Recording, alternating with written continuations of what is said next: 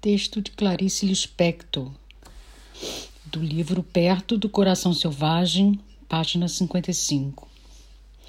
Viver em sociedade é um desafio porque às vezes ficamos presos a determinadas normas que nos obrigam a seguir regras limitadoras do nosso ser ou do nosso não ser. Quero dizer com isso que nós temos, no mínimo, duas personalidades a objetiva, que todos ao nosso redor conhecem, e a subjetiva. Em alguns momentos, esta se mostra tão misteriosa que perguntamos: quem somos? Não saberemos dizer ao certo.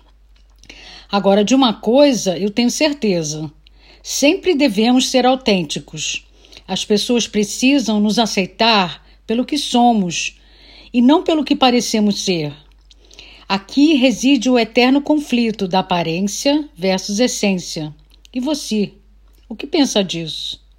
Que desafio, hein? Nunca sofra por não ser uma coisa ou por sê-la.